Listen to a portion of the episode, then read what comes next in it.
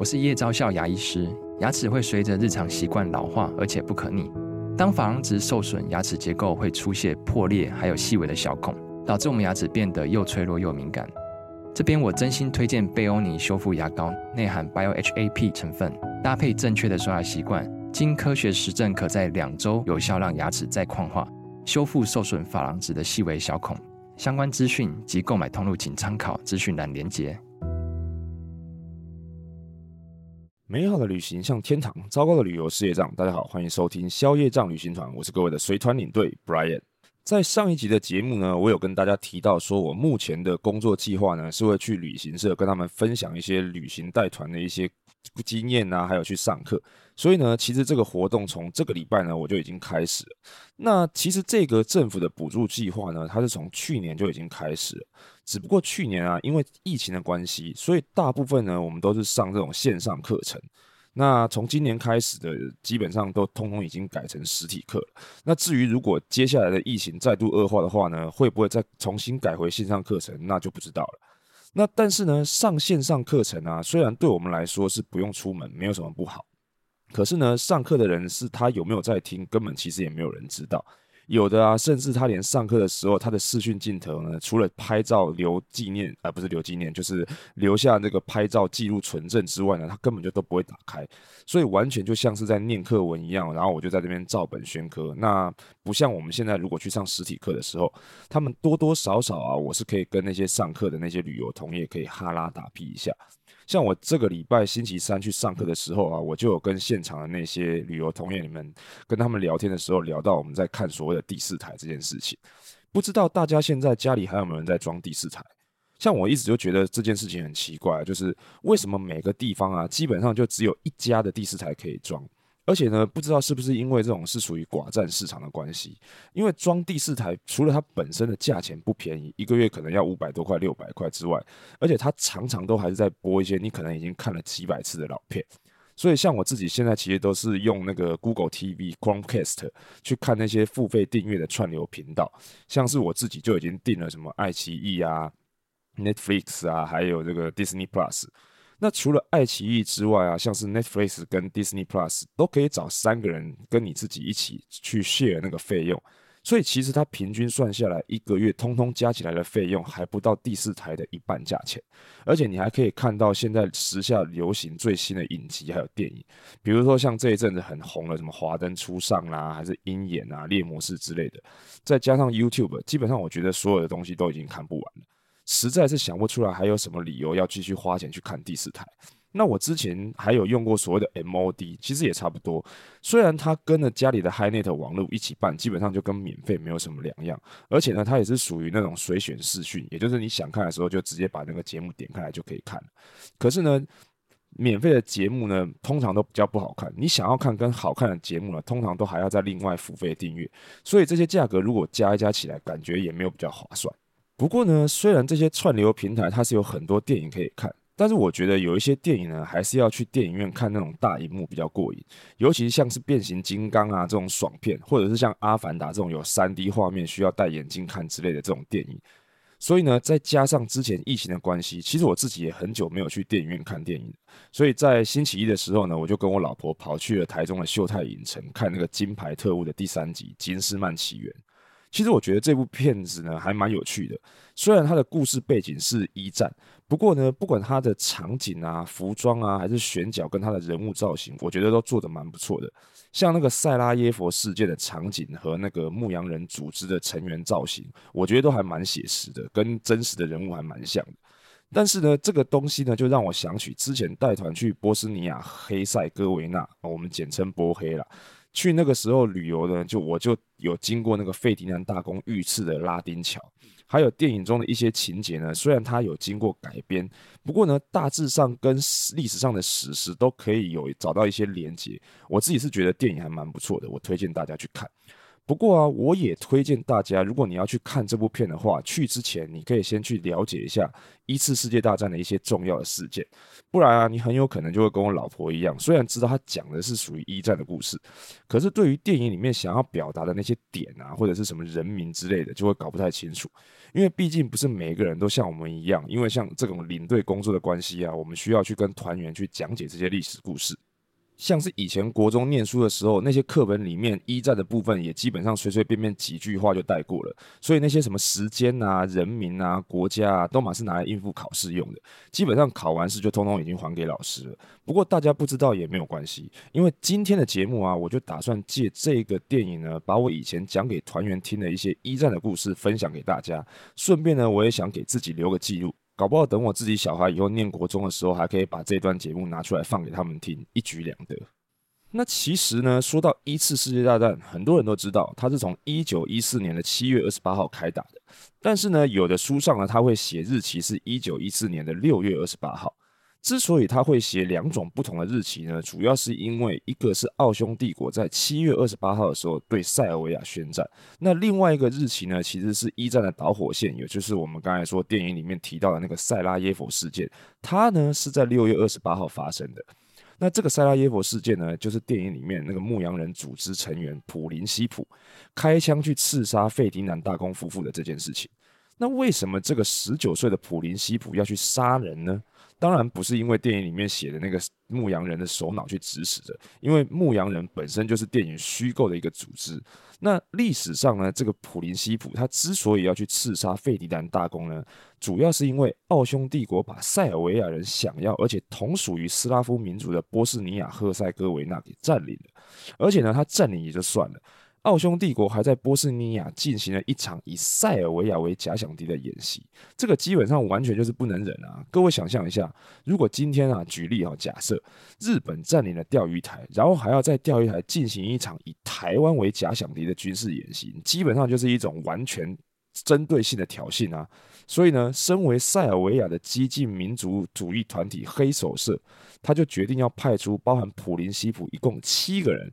要去刺杀来波斯尼亚视察演习的这个奥匈帝国王储，也就是费迪南大公。那这个刺杀大公的过程呢，基本上就跟电影里面演的那样，他们呢在费迪南大公要去市政厅开会演讲的路上，安排了杀手去投掷炸弹。只不过呢，历史上面去丢炸弹的那个人，不是电影里的演的那个普林西普，而是另外一个叫做查布林诺维奇的人。而炸弹呢，也是费迪南大公自己，而不是电影主角去把它挡下来的。所以炸弹当时其实并没有炸伤大公他们夫妇，只有伤到大公身边的一些随从，还有一些民众。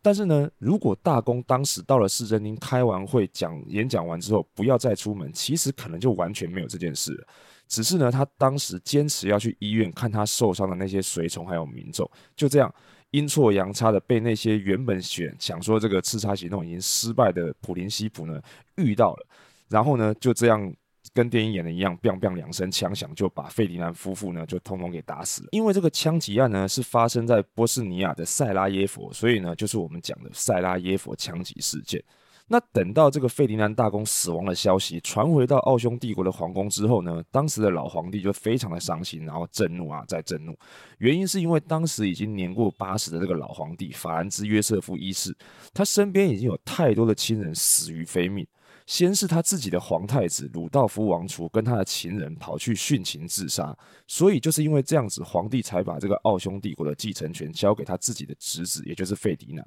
然后呢，再加上他自己的老婆，也就是昵称西西公主的那一位伊丽莎白皇后，她呢在旅行的途中被刺杀了。结果在现在自己的接班人费迪南大公也在萨拉耶夫被暗杀了。于是，在德意志皇帝威廉二世的煽风点火之下呢，所以他们奥匈帝国就在一九一四年的七月二十八号正式向塞尔维尔宣战。于是呢，战争就这样爆发了。不过说到这边，可能会有人好奇，为什么奥匈帝国跟塞尔维亚之间的问题会变演变成一场世界大战？那德意志帝国又为什么要怂恿奥匈帝国去开战呢？其实啊，早在这个塞拉耶佛事件之前，欧洲各国本来就已经有很多的问题了。这个几个大国呢，不管是在欧洲啊，还有像是巴尔干地区的权力斗争，还是在这些什么殖民地的争夺上面，早就已经有很多的摩擦了。比如说，像是一八七零年的普法战争，当时德意志帝国的前身普鲁士啊，他打赢了法国，除了让法国去割地赔款之外呢，这个普鲁士国王威廉一世还要在人家法国的凡尔赛宫举办他的登基仪式。所以就是因为这个关系，法国跟本德国本来就已经之间不太好了，也非常的不爽。再加上呢，二次工业革命之后，世界各国的工业科技是突飞猛进，其中尤其像是德国跟美国的进步程度，甚至超越了当时的英国跟法国。可是大家想一下，当生产制造的技术进步之后呢，它就一定会需要大量的原料还有市场。所以呢，他就一定要去拓展领土或者是殖民地。可是各位想象一下，在十九世纪的时候呢，能够占领的殖民地早就被英国、法国、俄罗斯这种老牌帝国通通给占完了。所以呢，当时你如果想要去抢殖民地的话，除了去捡到那些人家剩下不要的那种呢，就只能去跟他们那些老帝国抢。可是呢，以德国跟美国来说，美国是属于还好一点的，就算没有殖民地也没有关系，因为美国它自己的土地就够大，有九百多万的平方公里，而且像是拉丁美洲啊，基本上就跟美国的后院没什么两样，所以他自己如果抢不到殖民地，其实没有什么太大的关系。可是德国不行啊，德国当时的面积虽然比现在的德国还大，不过呢，也只有五十几万的平方公里，所以德国如果想要殖民地呢，就只能去跟英国、法国抢了。所以那个时候的德意志帝国，一方面是大力发展他们自己的海军，然后一方面呢还要去为了跟英法以外的这些国家来去结盟。比如说像是一八七三年的时候，德国皇帝威廉一世啊，就跟当时的奥匈帝国，也就是我们前面说的法兰兹约瑟夫一世，还有那个时候的俄罗斯沙皇亚历山大二世，组成了一个叫做三皇同盟的。不过呢，后来因为在处理巴尔干地区的问题。举办了一个柏林会议，那在这个会议上呢，俄罗斯觉得自己被德国还有奥匈帝国给摆了一道，所以后来就因为这个原因呢，俄罗斯就退出了三皇同盟，就演变成了德奥同盟。结果后来德国又跑去找了这个意大利去搞了一个三国同盟，那这个呢就是我们后来所说的同盟国。那协约国是谁嘞？那这个就比较有趣了。首先啊，法国跑去拉拢已经脱离三皇同盟之后继任的那个俄罗斯沙皇亚历山大三世，去签订了一个法俄同盟。如果这边有去过法国的听众朋友，应该有印象，在巴黎的塞纳河上呢，有一条金碧辉煌，然后它的雕刻啊什么都非常漂亮的一条叫做亚历山大三世桥。那条桥呢，就是为了纪念这次的法俄同盟所盖的一条桥。那第二啊，是法国呢，除了有德国这个敌人之外呢，其实他们还有一个宿敌跟世仇，也就是打了两次百年战争的英国。而且其实他们在争夺非洲地区的殖民地的时候呢，他们两个又差一点再打起来。所以本来一开始英国是想要去跟德国结盟的，可是前面我们不是有说过，德国它大力发展海军要去抢殖民地，可是呢，你今天德国发展了海军要去抢殖民地，基本上就是直接威胁到英国，因为大家都知道，当时的殖民地最多的国家，还有最厉害的海上强国，就是号称日不落帝国的英国。所以英国基本上基于这两点呢，就不可能去跟德国结盟了，所以他跑去跟日本结盟。而且后来呢，为了共同去对抗这同这个同盟国啊，英国还不惜调整自己原本光荣孤立的外交政策，并且呢，停止他跟法国之间为了殖民地争夺的这些。情况，然后呢，他们两个就签订了所谓的英法协约，然后呢，再跑去跟俄罗斯签订了英俄协约，所以最后呢，英国啊、法国啊、俄罗斯在一九零七年的时候就签订了三国协约。到这边，欧洲就正式分裂成协约国还有同盟国的两大阵营。这两大阵营呢，彼此敌对又彼此制衡，所以其实当时欧洲各国之间的关系本来就处在一个一触即发的情况之下。再加上两次的巴尔干大战之间那些纠纷呢，导致当时巴尔干地区的各个国家，像是保加利亚啦、鄂图曼土耳其啊，他们这些国家分别倒向两大阵营，所以基本上一场大战已经是在所难免的事情了，就只是差在看谁先动手而已。于是呢，刚好在这个时候又发生了塞拉耶夫的枪击事件，就这样，所以呢，奥匈帝国首先对塞尔维亚宣战，然后呢，这个时候俄罗斯就为了他的斯拉兄斯拉夫兄弟，也就是塞尔维亚，所以对奥匈帝国宣战。那德国呢？当然就要帮他的日耳曼兄弟向俄罗斯还有法国宣战，而且啊，同时马上给比利时这个倒霉的中立国下了一个最后通牒。这件事情呢，就导致了英国向德国宣战，所以呢，最后这两个阵营的国家就互相这样子宣战来宣战去，然后战战争呢就这样爆发了。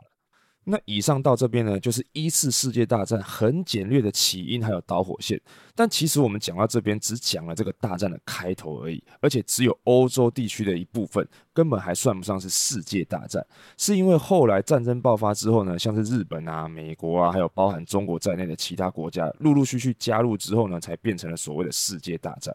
不过，因为战争跟历史这种内容呢，听起来可能本来就比较枯燥乏味一些，所以呢，我们今天的节目内容呢，就稍微比较短一点，先跟大家分享到这边。至于这个一次世界大战之后的结果啊，还有后来的影响，包含这个。《金士曼起源》这部电影的结尾彩蛋，为什么会出现那个人呢？预知后续如何，请待下回分晓。今天的节目内容呢，就分先分享到这边，希望大家不会听得头昏脑胀。如果你喜欢今天的节目内容呢，希望大家可以到 Apple Podcast 还有 Spotify 下面呢，给我五星评分或者留言。当然，更欢迎各位可以追踪消业障旅行团的 IG，或者是直接到我的粉丝专页按赞追踪，然后留言给我。最后呢，祝大家周末愉快！消业障旅行团呢，我们下周见喽，拜拜。